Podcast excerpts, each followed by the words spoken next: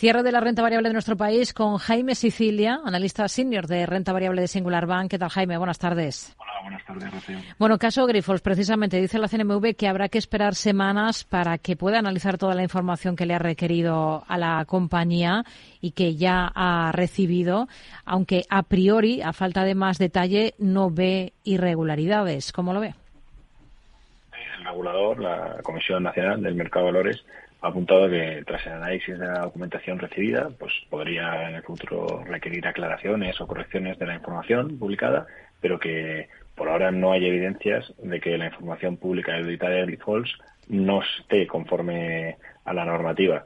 Y respecto a la agencia Standard Poor's, pues ha subido su calificación de la deuda y ve una perspectiva estable si Grifols efectivamente utiliza los fondos provenientes de la venta del 20% de Sangairas para reducir deuda y por la mejora del rendimiento operativo del grupo en línea con su mercado, eh, el mercado global de plasma y las medidas de ahorro de costes implementadas.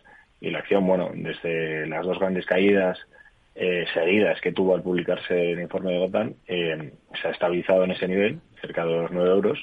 Y por el otro lado, la CNMV también está analizando el comportamiento de Gotham en relación con el contenido en su informe y sobre todo la forma en la que lo hizo público y las operaciones de mercado con las que se ha aprovechado hmm. para determinar si cumple con la normativa europea, porque si realmente la información de las cuentas de Grifols era correcta, el informe bajista, para aprovecharse de una posición corta, pues sería diseminación de información falsa y manipulación de mercado. Hmm.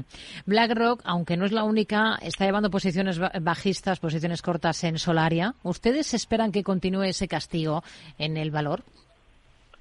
Bueno, este fondo, dado su gran tamaño, realiza operaciones grandes que se convierten en representativas en el accionariado normalmente y aquí tiene casi el 2% del capital en posiciones cortas.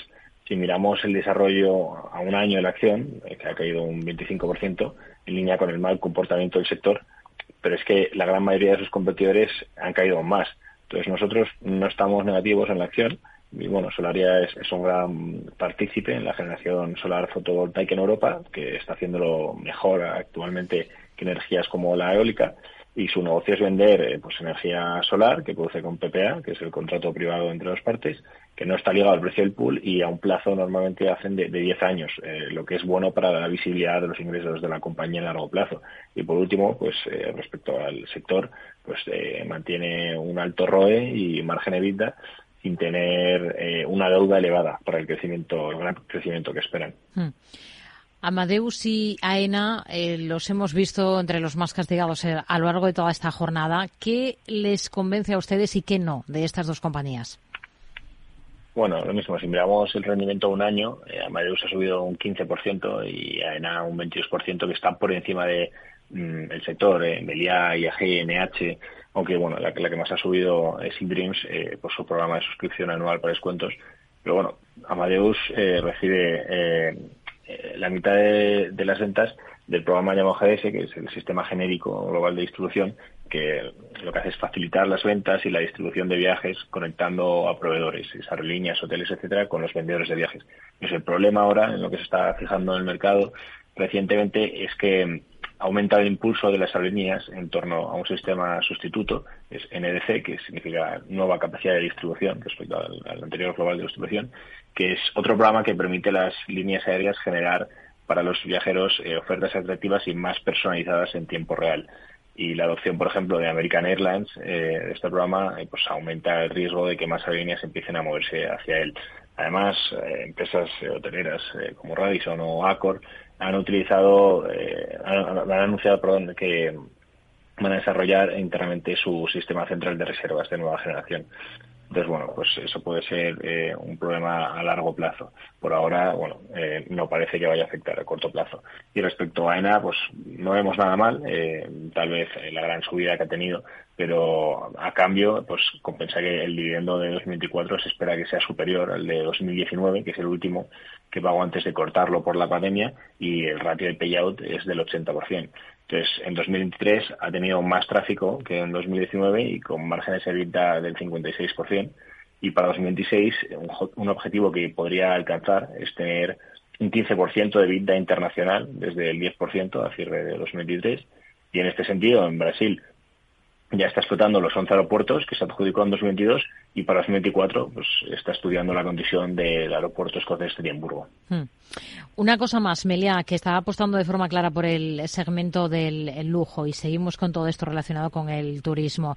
La mitad de las aperturas hoteleras que tiene previstas este año están justo en ese segmento.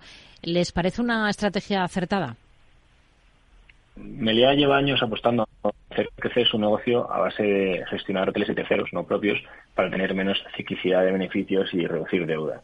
Mm, mientras que se mantiene como la principal compañía hotelera española, está ampliando su objetivo hacia una de las más importantes en el ámbito europeo. Lo que está haciendo es entrar en mercados emergentes como Albania o México, donde está creciendo el turismo y donde queda mucho por hacer y luego en emergentes de lujo, aliándose con socios como por ejemplo Arabia Saudí y Dubái. Y en España lo mismo de manera inversa. El Fondo Soberano de Abu Dhabi compró en 2023 24 hoteles en España donde mm, Meliá mantiene la gestión. Y un foco de atención reciente de los analistas es ver si va a poder mantener la subida de precios, ya que los márgenes de la empresa siguen por debajo de los niveles de 2019, prepandemia, con el aumento de costes que está teniendo por la inflación. Eh, con todo, se espera que mm, en los próximos años consiga crecimientos de vida en torno al 3% al año. Hmm. Técnicas reunidas. Se está hablando mucho de la compañía esta semana por los contratos que ha conseguido en Arabia, pero también por su apuesta por explorar el negocio en Estados Unidos. Ha abierto oficinas en Houston. ¿Con qué ojos miran a una compañía como esta? Eh, bueno, eh, con esto que pues la acción se rebotó ayer un 7%, pero sigue en un movimiento muy lateral desde el estallido de la pandemia y vemos muy difícil que vuelva a cotizar a los niveles de 2019 en el medio plazo. Mm, la apertura de oficinas en Estados Unidos va en línea con la necesidad actual de aumentar eh, en energías verdes, por lo que está invirtiendo en tecnologías de descarbonización para el hidrógeno, biocombustibles o capturas de carbono y mm, realizar inversiones de en torno a 55.000 millones de euros para 2030 y por el otro lado eh, la confirmación de que gracias a su alianza con la China Sinopec ha entrado en un contrato de más de 2.000 millones de dólares con la petrolera estatal saudí Aramco que le puede generar incluso grandes contratos a futuro ya que esta es la mayor petrolera del mundo en el sector del gas. Jaime Sicilia, analista senior de renta variable de Singular Bank. Gracias. Muy buenas tardes. Buenas tardes, Rocío.